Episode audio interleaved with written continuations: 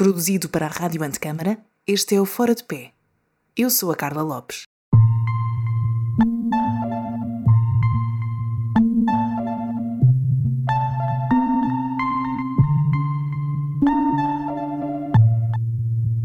Estamos no centro do Porto.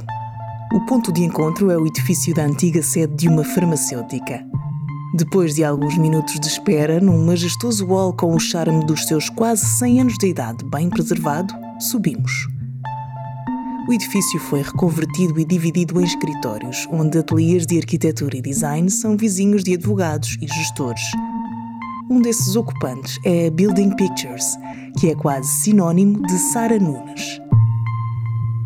Com o escritório cheio, conversamos na pequena sala de reuniões, à volta da mesa de vidro com uma janela apontada aos telhados portuenses, onde a Sara nos conta como uma arquiteta se tornou realizadora. Eu digo sempre que sou realizadora porque eu acho que não posso dizer que sou arquiteta porque, na realidade, eu já não faço arquitetura há muitos anos. Aconteceu de uma forma muito espontânea, não foi uma coisa que eu planeei. Eu fiz o curso de arquitetura a achar mesmo que era aquilo que eu ia fazer o resto da, da minha vida e a achar que ia gostar muito da componente da obra. Entretanto, uma coisa que eu tinha muita vontade, já tinha feito Erasmus, portanto já tinha ganho esse bichinho, era trabalhar lá fora, queria ter essa experiência de, internacional de trabalho. E no primeiro dia que vou trabalhar, e vou trabalhar até para um ateliê relativamente conhecido em Espanha, que é o Ensemble Studio, com o do António Garcia Abril, e no primeiro dia eles veem no meu portfólio que eu também uh, tinha como as minhas características de programas que dominava, uma delas era o Premiere, mas eu dominava o Premiere para fazer aqueles videozinhos para a família, não é? Com as fotos e com a música, não é? Mas já tinha alguma experiência. E eles viram que realmente uh, existia essa experiência no meu portfólio e do, o primeiro trabalho que me deram logo, exatamente no primeiro dia, foi: olha, nós temos um filme para fazer para uma exposição para o Japão uh, e precisamos que, que faças um filme. Pronto, desde aí nunca mais, na realidade, parei. E aquilo que eu comecei a perceber é que eu acho que sempre gostei de fazer coisas que alimentassem, eh, que desafiassem a minha criatividade e senti que o, o filme era mais imediato, era mais rápido e permitia-me ser mais criativa.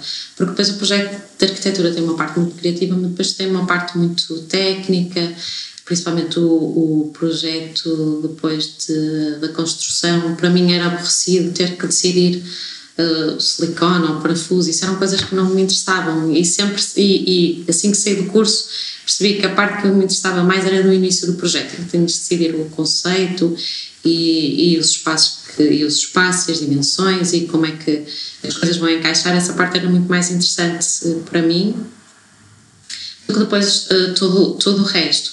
E o, e o filme permitia-me exatamente ter esse, esse, aspecto mais criativo, rápido, que eu gostava. Uh, eu continuei em Espanha ainda durante dois anos, e ainda também a fazer projetos simultaneamente, portanto não, não fazia só o filme, mas acompanhava todas as obras que eles, que eles desenvolviam e a dada altura senti mesmo vontade de não, eu não quero sequer fazer o resto do processo, que eu quero mesmo é estar atrás das câmaras.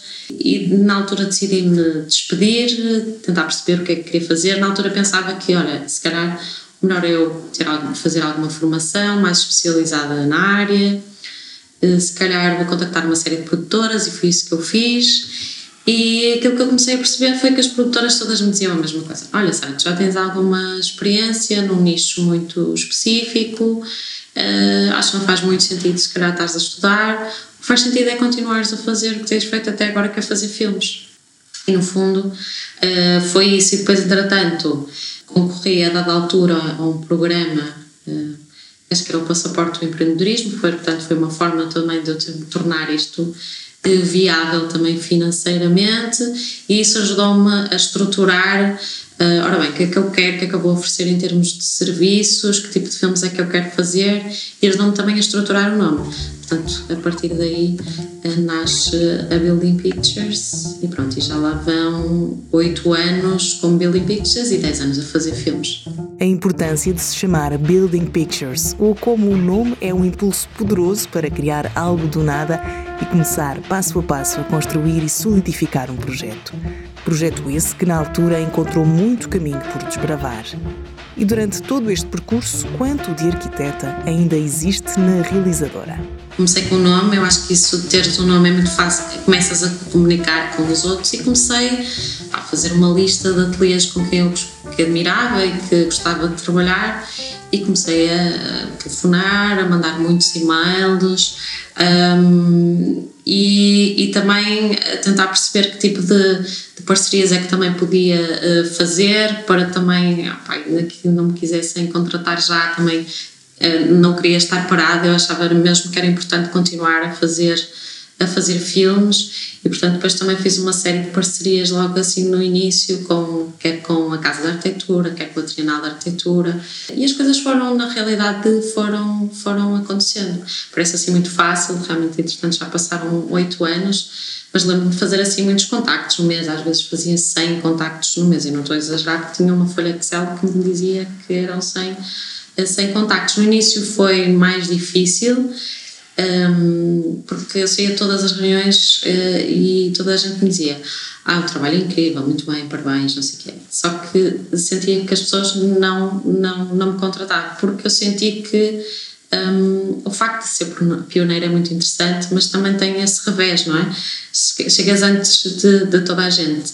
E eu senti que a fotografia realmente já tinha um espaço na comunicação da, é, da arquitetura, mas o filme não. Então, mais do que convencer as pessoas ou mostrar que realmente o meu trabalho era bom, eu tinha que também mostrar as potencialidades que contar a história através de um filme também, também tem. Então, tinha que fazer esse duplo trabalho. Nesta fase de campeonatos, não tenho tanto esse, esse duplo trabalho, é mais tipo o que é que eu posso acrescentar e o que é que eu posso acrescentar à arquitetura dos arquitetos com os meus filmes. Eu digo sempre que sou realizadora, mas também sinto que uma das mais-valias no meu trabalho é realmente ser arquiteta e compreender o espaço, as referências e falar a mesma linguagem. Acho que faz toda a diferença depois no tipo de trabalho que eu que desenvolvo. Para já no processo criativo, não é? o processo criativo que eu aprendi, ou seja, como é que se chega, como é que se faz um projeto de arquitetura e como é que se faz um filme, se calhar o processo criativo, acho que me ajudou, deu-me ferramentas o curso também nesse sentido. Depois, outra coisa que eu acho que é semelhante é que tem muito a ver com a forma como eu também faço filmes. Esta ideia de percurso num espaço, acho que é uma coisa muito específica. Acho que não é uma coisa óbvia para, para quem vê os meus filmes, mas depois, se eu disser, olha, eu todos os filmes têm uma ideia de percurso, ou seja, por mais que a história seja seja diferente entre si, eu tenho sempre, eu tenho que sempre perceber uh, como é que eu entro, depois qual é a sala seguinte, depois que passo para outra sala, ou seja, tem que haver uma ideia de, de percurso, os espaços, como é que os espaços estão ligados e como é que as pessoas usam esse, esses espaços. Uh, e isso, pronto, tem muito a ver com a experiência que eu tenho do, do espaço enquanto arquiteta. Um, depois também outra coisa que é, imagina, nós começamos a desenhar escalas normalmente, começamos a, a, a desenhar quase escalas urbanas e depois vamos estreitando as, as escalas a, a, quase à escala que eu dizia há bocadinho do parafuso e do silicone. E, de... eu acho que também sinto que faço muito isso nos meus filmes, é sempre tenho sempre o contexto e depois os planos vão cada vez aproximando-se mais do projeto. Portanto, isso também, também é outra, outro cuidado que eu acho que tenho sempre nos meus filmes, na maior parte deles, e que também tem muito a ver com a forma como nós em arquitetura também desenhamos. E pronto, e depois uh, outras coisas que tu intuitivamente depois percebes no, no projeto. Eu posso dar um exemplo muito concreto, por exemplo, um que eu acho que é o mais óbvio eh, eu fiz um filme para os arquitetos Space Workers, que é a Casa Cabo de Vila, e a casa uh, tinha um pátio central.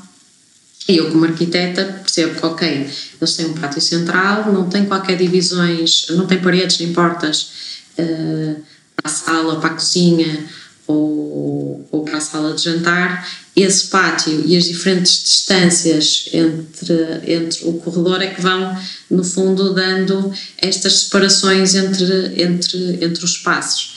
E eu percebi que era fundamental realmente este, este corredor circular à volta deste pátio e pensei, olha, realmente esta é, é a parte mais interessante deste projeto, como é que eu posso demonstrar? E então tive esta ideia do, de mostrar o filme a seguindo uma menina de triciclo, claro que depois fiz a ligação ao Shining também para ficarem na, mais, mais forte para as pessoas se conectarem mais com o filme, mas no fundo eu acho que se não fosse arquiteta não tinha essa, essa uh, não tinha percebido que aquilo era um elemento. Ou seja, a ideia não foi, ah, quero pôr um, um triciclo no filme, a ideia foi, ok, isto é a parte mais eu percebi que esta é a parte mais importante do projeto, como é que eu posso contar uma história uh, evidenciando a arquitetura.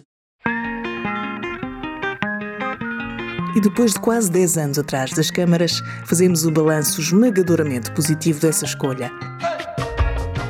E à medida que passam os anos, crescem também as reflexões e apura-se o sentido de missão, cada vez mais importante na definição de caminhos futuros.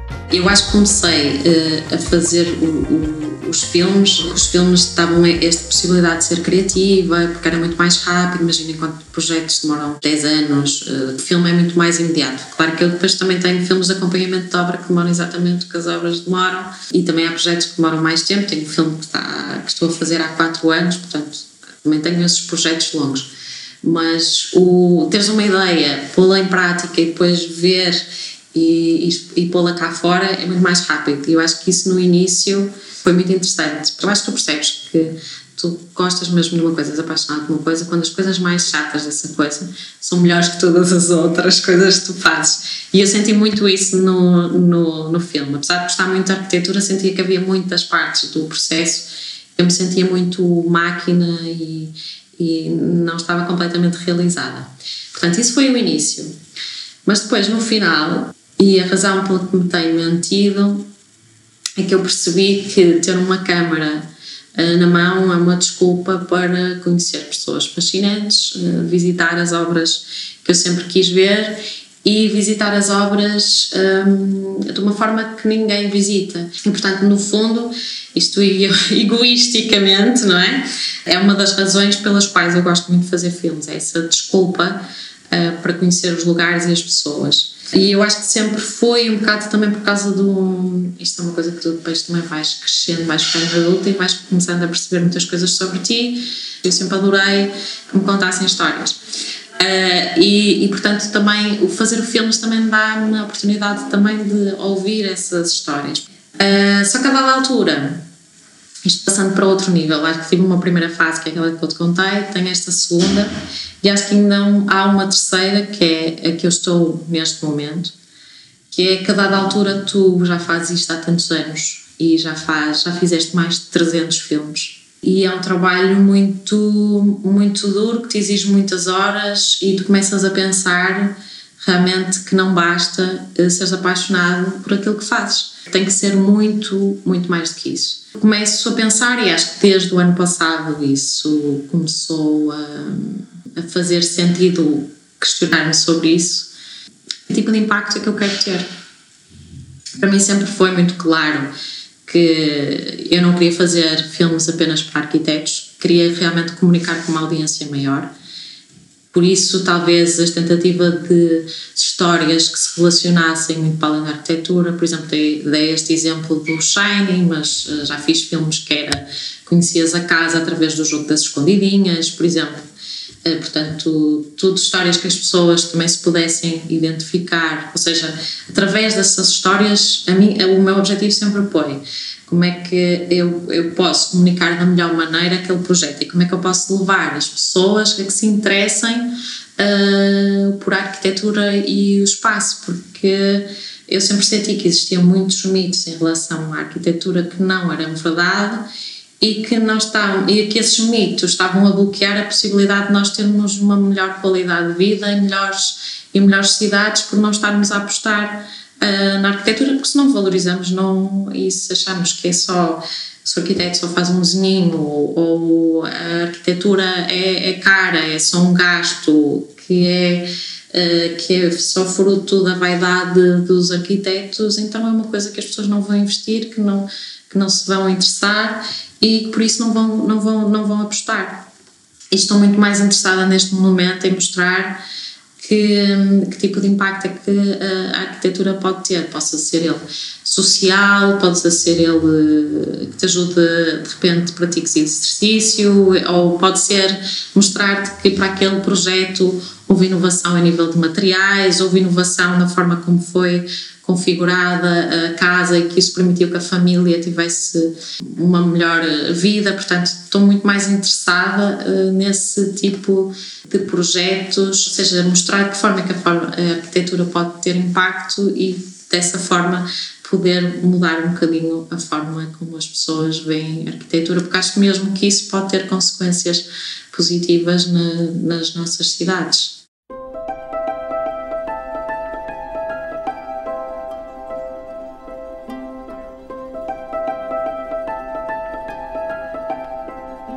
Estabelecer proximidade entre a arquitetura e as pessoas. É dentro desse espírito que estão em processo dois documentários sobre dois nomes bem conhecidos do meio. E porque a arquitetura não se resume a imagens, as palavras entram em cena no podcast No País dos Arquitetos.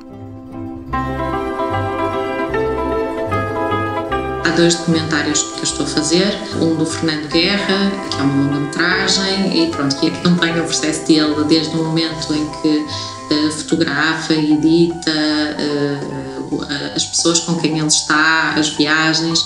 É engraçado, eu comecei a fazer filmes porque queria, porque me dava prazer esta, esta rapidez do, dos projetos, mas a dada altura de fazer muitos projetos desses, queres é um projeto também grande, que seja maior do que tu e que também demora mais tempo. E estava à procura de, de um projeto assim, entretanto fui à exposição dele do CCB e, e, pensei como é que ainda ninguém fez um documentário sobre, sobre ele. E pensei que era uma forma interessante de contar a história da arquitetura, não através de um arquiteto, que são normalmente os documentários que existem, quis fazer através do fotógrafo e acho que uma coisa que me.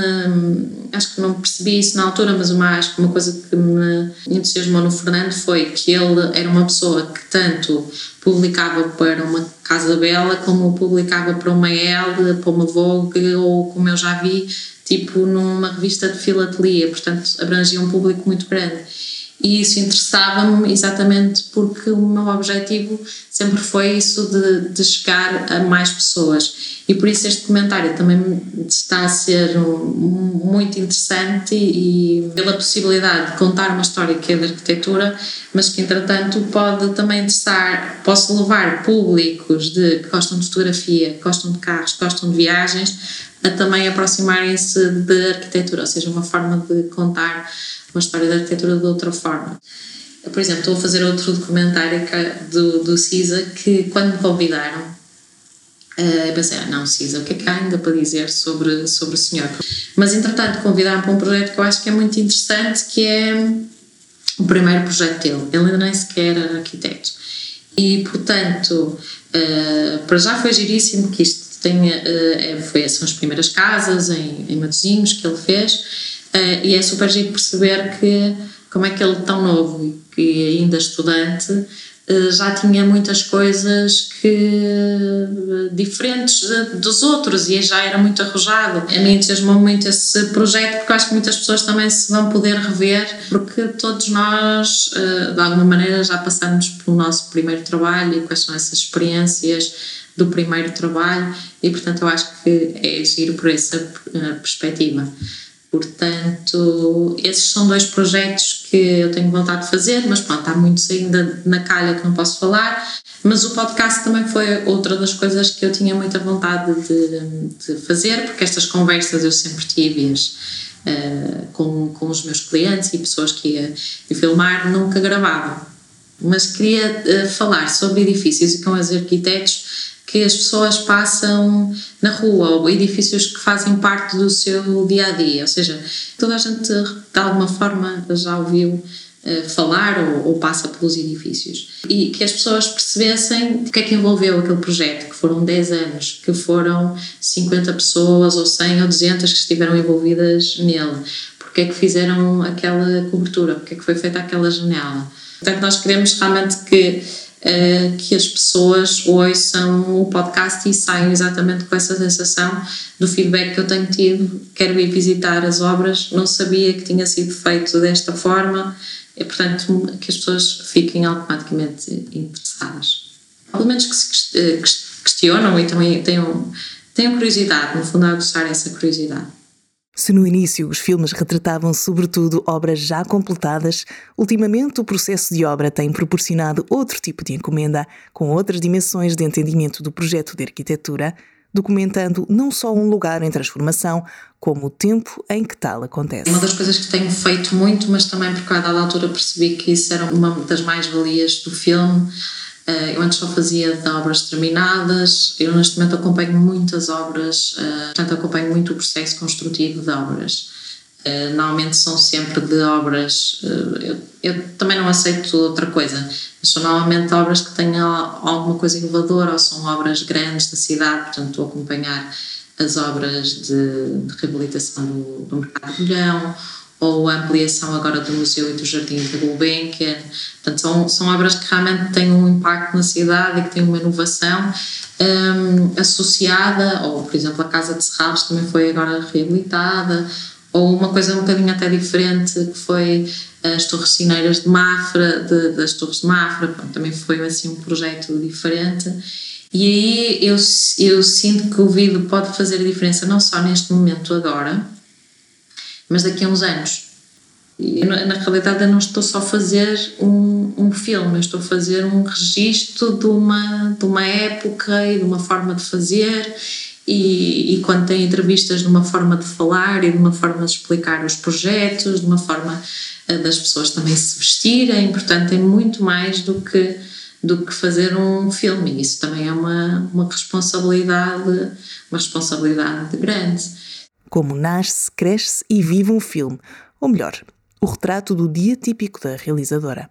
Pois não existem propriamente dias típicos. O que é que existem? Existem dias de filmagens e existem dias de, de edição. Mas um dia típico de filmagens eh, pode ser eh, chegar, eh, portanto, no dia anterior preparei todo o material, limpei, coloquei no carro. Entretanto, chega a obra, muitas vezes eu gosto de ser sempre que o arquiteto esteja presente, pelo menos no primeiro momento, em fazer a visita guiada. Se é que ainda não visitamos a.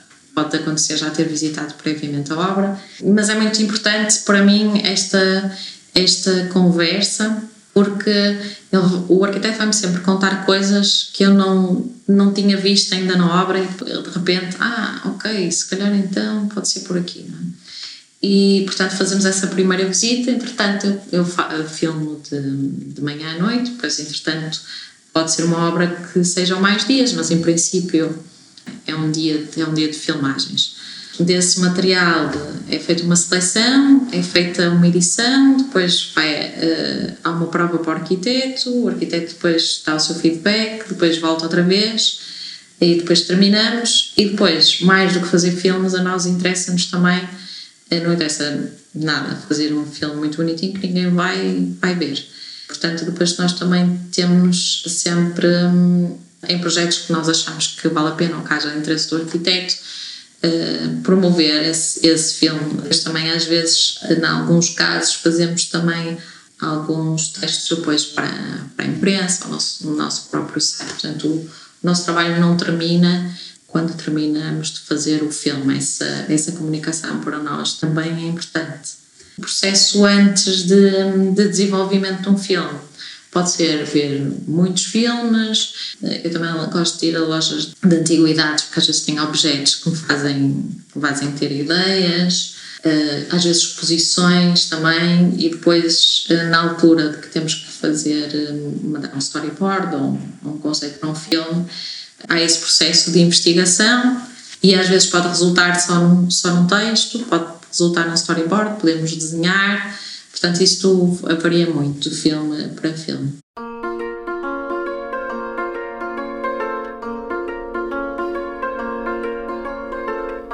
Olhamos pelo retrovisor para falar de formação, com observações não só acerca do curso de arquitetura, mas do sistema em geral que todos conhecemos desde a primeira sala de aula.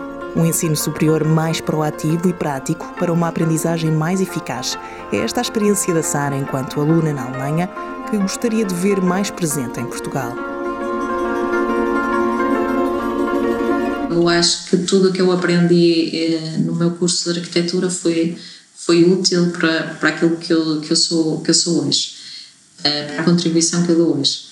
Mas eu acho que podemos fazer muito melhor. E, mas é assim, dá muito trabalho mudar. Acho que há muita coisa a fazer na nossa formação, não só da arquitetura, acho que no, no geral. Nós passamos hum, décadas da nossa vida sentados numa mesa, olhar para um professor, hum, vamos dizer, debitar matéria. E depois chega a nossa vida profissional que nos exige que nós sejamos super proativos e independentes, quando o que nós tivemos a aprender foi estar sentados e esperar que as coisas, coisas aconteçam. Quando o que nós, nós aprendemos verdadeiramente é fazer, é quando estamos em ação, é quando o nosso, o nosso corpo e a nossa mente está em movimento e não quando estamos sentados. Portanto, eu acho que desde aí as coisas uh, têm que, que, mudar e não é na faculdade, é muito, é, é muito mais cedo. Eu sinto mesmo que o ensino uh, falta-lhe essa componente de. Eu sei que, por exemplo, acho que uh, na Alemanha acho que são duas vezes que tens de ter pelo menos dois estágios durante o percurso estudantil. Eu acho que o Reino Unido é mais do que duas vezes, portanto, eu acho que falta essa falta essa componente. E depois a forma como nós, como nós aprendemos acho que também tem que ser eh, diferente. Eu estudei na Alemanha e tinha um ensino que eu acho que é muito mais adulto e muito mais interessante. O professor estava disponível no gabinete para se tu tivesses dúvidas, estava disponível para te receber, para te dar mentoria, mas o resto tu é que organizavas o teu tempo e tu é que organizavas a tua investigação e depois tinhas apresentações. E isto acontecia a projeto, acontecia nas disciplinas teóricas, eu acho que é uma forma muito mais, primeiro, adulta, e depois é uma forma muito mais interessante, que tu tens mesmo que ir à procura do, do conhecimento e não ficar sentado à espera que te deem esse conhecimento. E isso senti que era uma coisa que realmente nós podíamos mudar. Outra coisa também senti que era a faculdade estava organizada para que tu estudasses ao mesmo tempo que tinhas uh, trabalho, tinha, cre tinha creche na faculdade. Não conheço nenhuma faculdade que tenha creche. Tinha colegas que tinham filhos. Portanto, e que o facto de ter filhos não era impeditivo de terem uma formação uh, académica, não é? E se a formação em arquitetura poderia ser ainda melhor, o que dizer das escolhas que acontecem depois? Há cada vez mais arquitetos fora de pé a seguirem vias alternativas ou foi sempre uma tendência, uma escolha possível, a seguir a um curso generalista o quanto baste?